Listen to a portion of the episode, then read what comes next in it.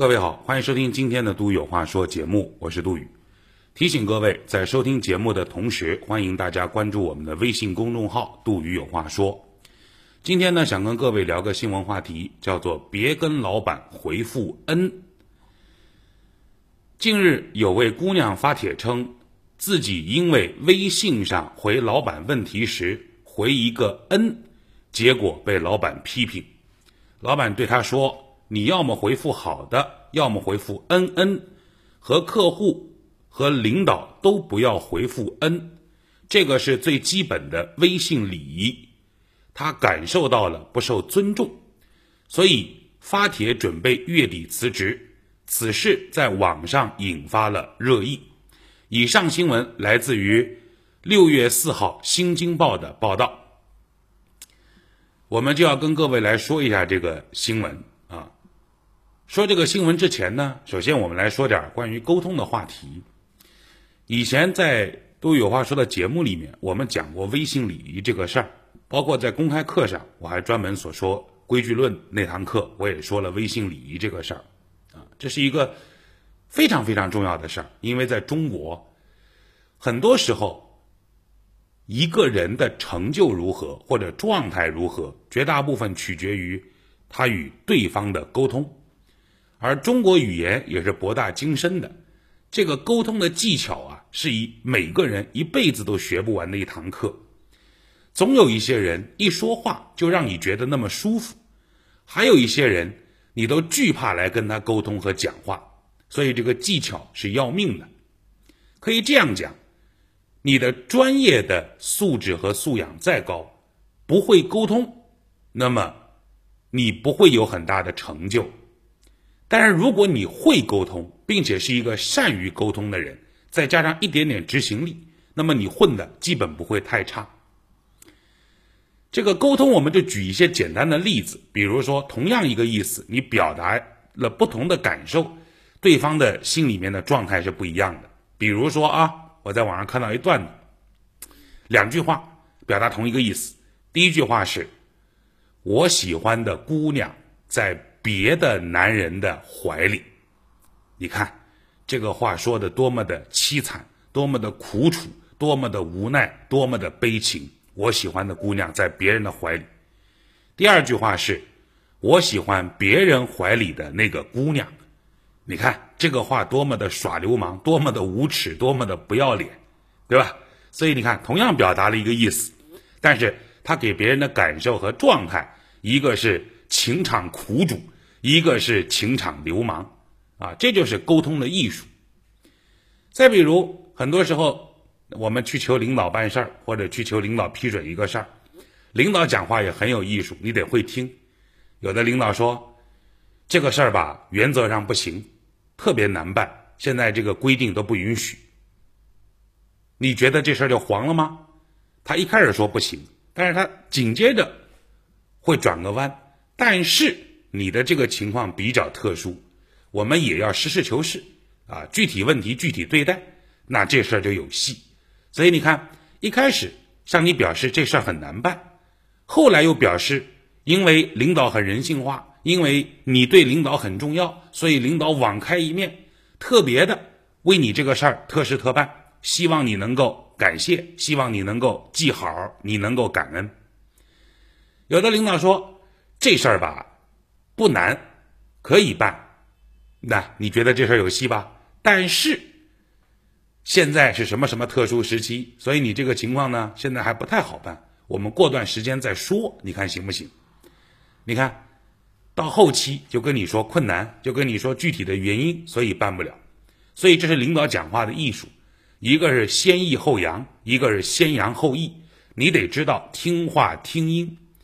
如果是后一种情况，就这事儿是可以办的，但是因为你来，因为你的事儿，这事儿办不了，就说明你要检讨自己的态度，就说明领导大概不太愿意帮你这个忙，所以你需要从其他方向再努力再攻关，啊，所以中国的这个语言艺术啊很博大精深，因此呢，这个外企很多外企，他一旦进入到中国之后，他把那种外企的文化带进来。早些年外企很红火的时候，很多中国的这个大学毕业生或者中国的那个白领们在外企上班，他们很有优越感呐。但是这两年外企整体该撤的撤，或者效益也不行了，很多外企的白领们就离职，去寻找国内企业这样的机会。但是呢，往往你在外企干过，适应那套文化之后，你在中国的企业的发展往往会受到极大的限制。为什么？就是因为文化的不一样。比如说，外企里流行一个文化叫 email 文化，做什么事儿都喜欢发邮件。发邮件其实也是一门学问，对吧？什么时候这个邮件该发，该在该在什么点发？邮件内容大概要说什么？要附上什么样的图片和证据附件？另外，这个邮件抄送给谁？密送给谁？整个邮件的对话要如何展示在领导的面前？完整的抄送给领导等等，这些都是。学问，邮件会发的人，发的好的人可以甩锅，啊，可以可以出了问题把自己摘得很清楚。所以在国外有一个文化叫 throw email，就是这个 email 都是扔的 throw。但是中国文化里头不讲究这些，啊，我们中国讲究什么？见面三分亲。这事儿你还没跟我沟通过，砰，一个直接一个邮件过来，并且还抄送领导。某种程度上，在我们的文化氛围里，觉得这是有一些挑衅或者有一些宣战的味道。所以呢，既懂中国文化又懂外国文化的人，能沟通的人，他一般的操作方式是：有什么事儿，因为都在一个公司里头，有可能就坐坐我隔壁，有可能就离我五米，所以先把这个事儿拿过去跟对方讲一讲，讲好了之后。见面沟通完成之后，我们再以邮件的形式体现出来，这样可能会费点事儿，但是能这么做的人都是聪明人。所以中国人讲见面三分亲，为什么有很多生意人或者是这个谈生意的人，他们要坐三个小时、五个小时、八个小时、十个小时的飞机到对方的重要人物的所在地，其实往往也就是为了跟对方谈十分钟。或者谈半个小时，啊，就回来，因为见面三分情。见面之后，我能通过你说话的状态、语调、语速、神情，啊，脸上那种开玩笑还是严肃的状态，我能知道你说这话具体是什么意思。但是呢，如果只是发文字，会产生一个问题，就是我不知道你这段文字背后的状态。你发两个字过来，是吗？我不知道你这个是吗？是笑嘻嘻的说，是吗？还是那种很严肃的说，是吗？我不知道这个是吗背后是带着疑惑还是带着愤怒，这些我都不了解。所以，因为我纯文字的沟通就会产生各种各样的误解，啊，包括今天这个新闻，老板和一个员工之间的对话，老板问员工明天什么行程安排，员工说明天去市场，老板回复。你都安排好了吧？员工回复嗯，然后老板就炸了。有人觉得九零后、零零后觉得这老板是玻璃心，你问的问题员工及时回复了，你还有啥吹毛求疵的？但是稍微有点沟通经验的人都会知道，这是一个好老板，这是一个愿意教员工的老板，这是一个愿意带着新人的老板。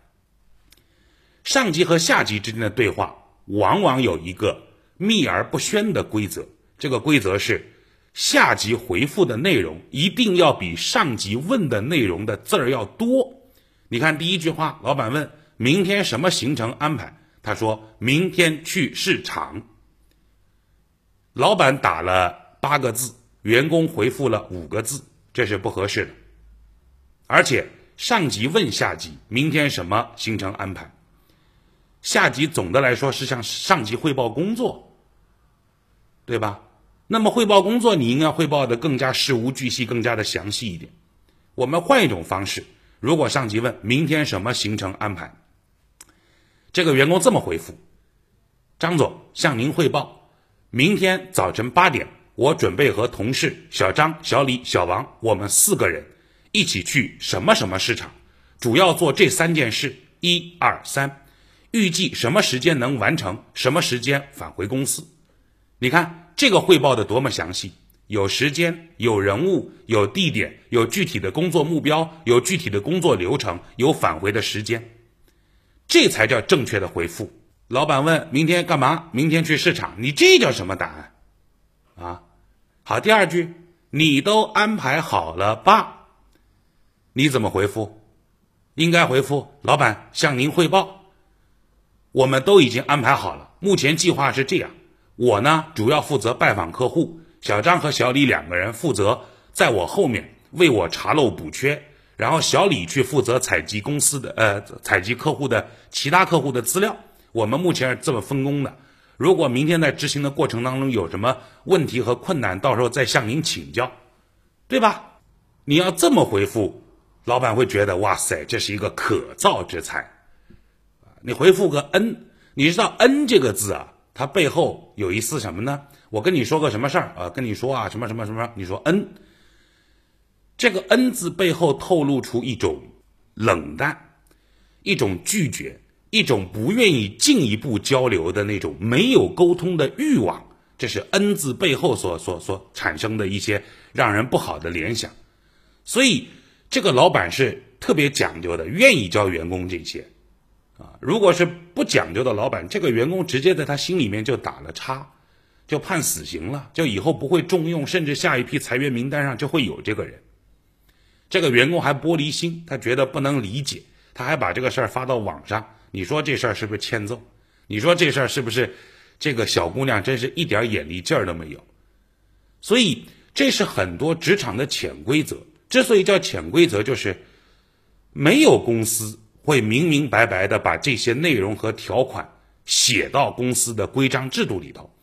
没有公司会规定的那么细，说你回复客户得回复嗯嗯还是嗯，但是的确在沟通的过程当中，又会产生这种共性的大家共同的感受。所以对于职场小白来说，这些问题没有老师没有师傅教你，你只能靠自己悟。如果你没悟出来的话，那你只能在职场上这个路越走越窄，越走越坎坷。今天有这么一个好的领导，好的老师。愿意教你为人处事、待人接物的技巧，这小姑娘还觉得倍儿受委屈，这种委屈你都受不了，以后你在职场上就得吃大苦，好好跟着这个领导学习吧。另外，对于很多年轻的朋友们，也得跟大家说，不要觉得这些事儿是小事儿，其实很多时候，当你把每一件小事都做好，把每一个沟通的细节都做好。这些小事就会成为影响你人生命运的那些大事儿了吧？好好学沟通，好好会说话，这对我们一生的发展都很重要。今天杜宇有话说，就说这么多。更多内容，欢迎大家关注微信公众号“杜宇有话说”。